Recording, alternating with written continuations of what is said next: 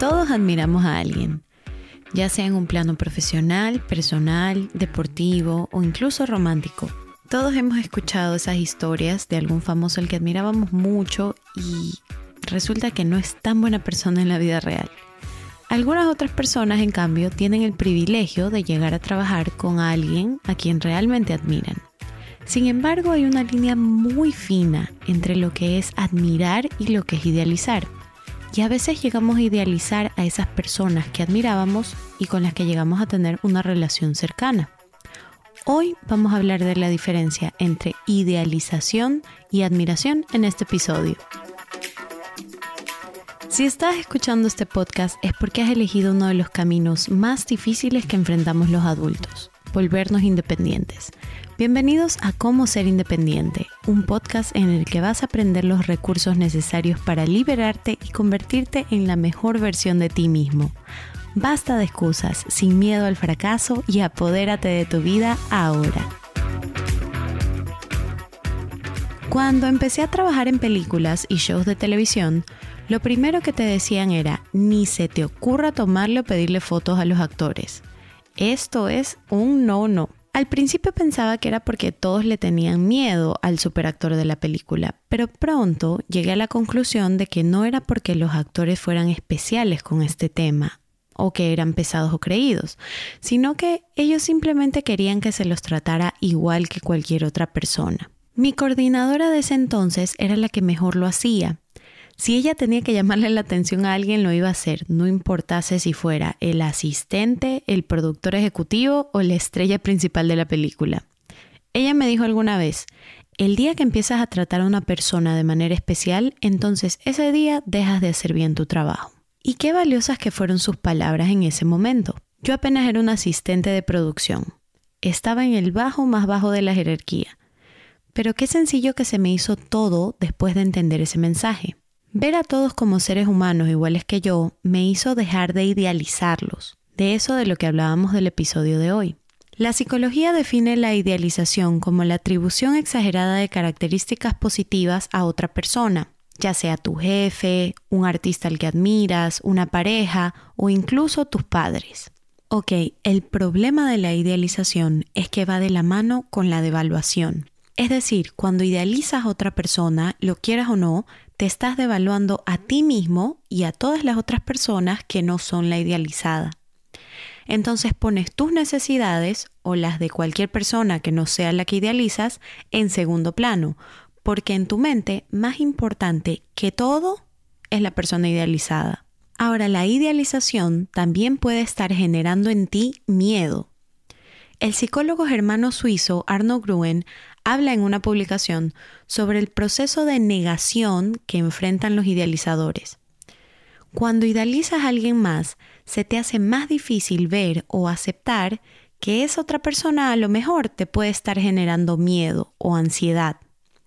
En tu mente tú crees que lo que sientes es respeto o admiración y que por ese respeto o admiración quieres complacerlo para que no se enoje. Miedo de decepcionarlo, miedo de no quedar tan bien con esa persona o miedo de que tu imagen sea devaluada. Y es que donde hay idealización y miedo, es imposible que crezca el respeto o la empatía. Y aunque indudablemente todavía existe gente que cree que tiene que ser tratada de una manera especial, lo curioso que he notado desde que dejé de trabajar en un ambiente hollywoodesco y empecé a trabajar en un ambiente más corporativo es que no es tanta la gente que busca ser tratada como semidioses o superhumanos como los que deciden tratar a ciertas personas con influencia o que ellos admiran como semidioses y superhumanos. Pese a que vivimos en una era en la que batallamos con estas relaciones de poder, Todavía hay quienes sienten la obligación de tratar a alguien superior de manera especial y les da gran ansiedad no poder responder a requisitos que muchas veces son exagerados o innecesarios. Gente que se pone ansiosa porque no logra conseguirle el café exacto que le gusta al jefe, aun cuando el jefe ni se los ha pedido o mujeres que se ponen nerviosas porque no quieren que el novio o esposo llegue y no les encuentre en casa, o chicos que no terminan de decir, papá, mamá, esa carrera que ustedes quieren que yo estudie no es la que me gusta. Y a veces hasta exageran la reacción que los padres pueden tener. Y aquí quiero marcar algo. Aunque a lo mejor le estés diciendo a otra persona algo que no quiere oír, eso no te hace ser irrespetuoso con esa otra persona. Pero ¿sabes por qué le tienes miedo a lo que diga o piense la otra persona? Bueno, lo más probable es que lo estés idealizando.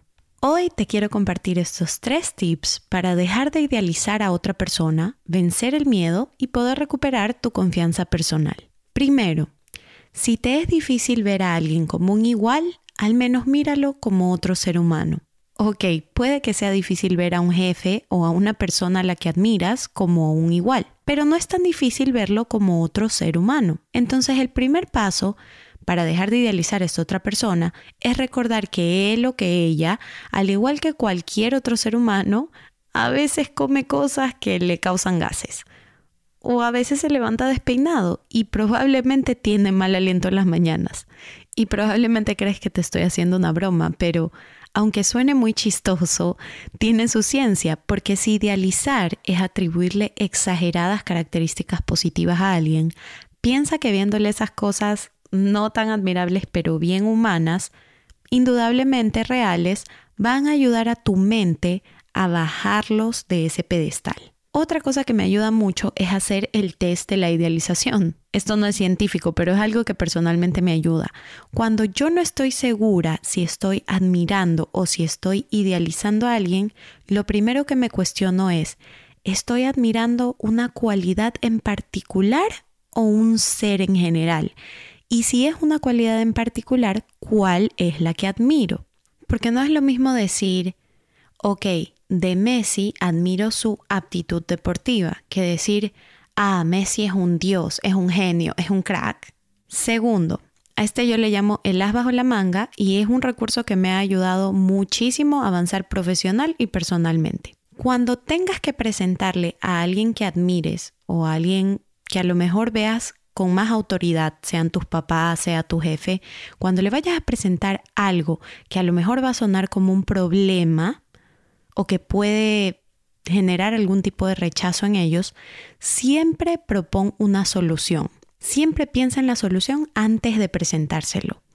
Así, ellos no realmente lo van a registrar como un problema, sino como, oh, es una dificultad que tiene esta solución. Por ejemplo, papá, mamá, no quiero estudiar esa carrera que ustedes escogieron para mí, quiero estudiar esta otra, pero quiero que sepan que aunque voy a estudiar una carrera distinta, he pensado en cómo manejar mis finanzas en el futuro o he pensado en cómo obtener una carrera laboral con esta nueva profesión. Tercero, plantéate cuál sería el peor resultado. Y este sí va muy pero muy de la mano con recordar tu valor propio. Y te voy a explicar por qué.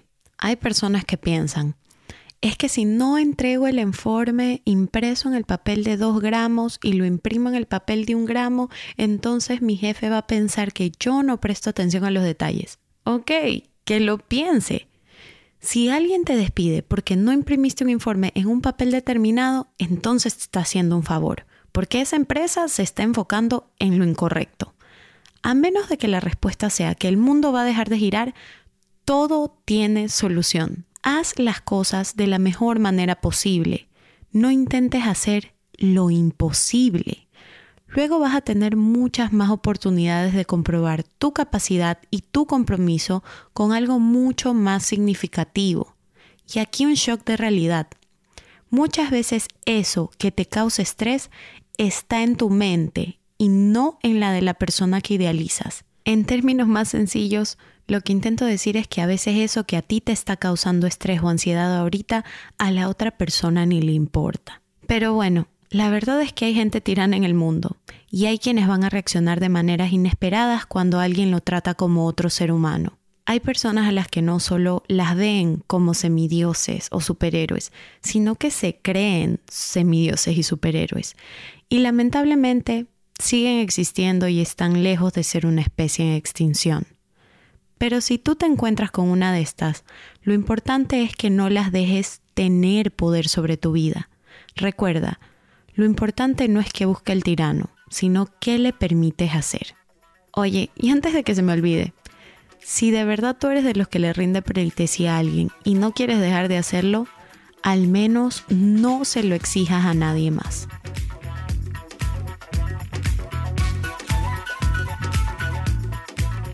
Esto es todo por el episodio de hoy. Yo soy Fiorella y esto es Cómo ser independiente. Recuerda que nos puedes escuchar en Spotify, Amazon Music y Apple Podcast.